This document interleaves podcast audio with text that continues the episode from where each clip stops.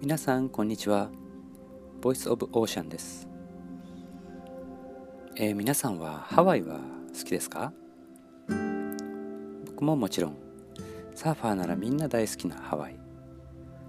さんさんと降り注ぐ太陽とプルメリアの香り。美味しい食事にゆったりとした音楽。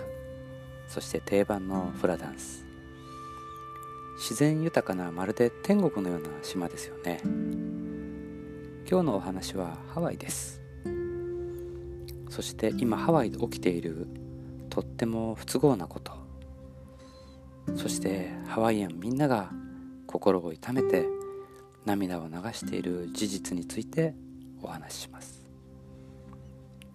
ポッドキャストでお話をすることには少しだけショッキングかもしれないこの話。先日のポッドキャストからちょっとだけお時間をいただいたのはこのお話をして良いのか？そして僕たちができることがあるのか？自問自答をちょっとだけしてみました。全容は皆さんがネットで調べてください。僕はきっかけだけに徹することにします。どうしてネットでしか入手できないのか？そしてどうしてテレビで報道しないのか？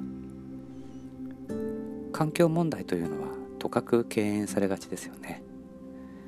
でも今回のハワイでのことは日本では放送することが困難なんです。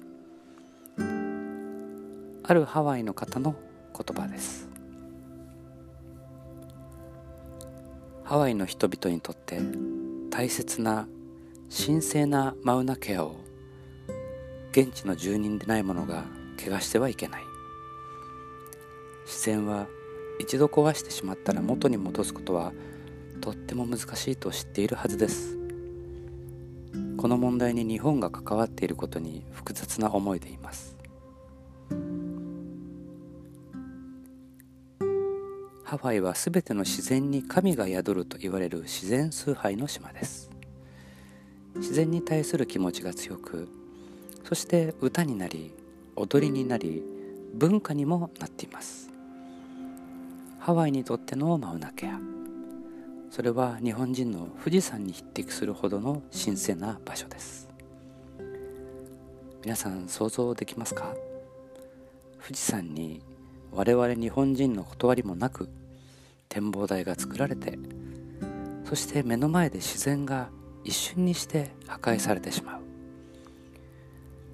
僕たちが愛してやまないハワイ。そして日本人観光客がトップを占めるハワイは本当に複雑な気持ちではないでしょうか。施設の必要性については日本は発表していません。経緯についても発表していません。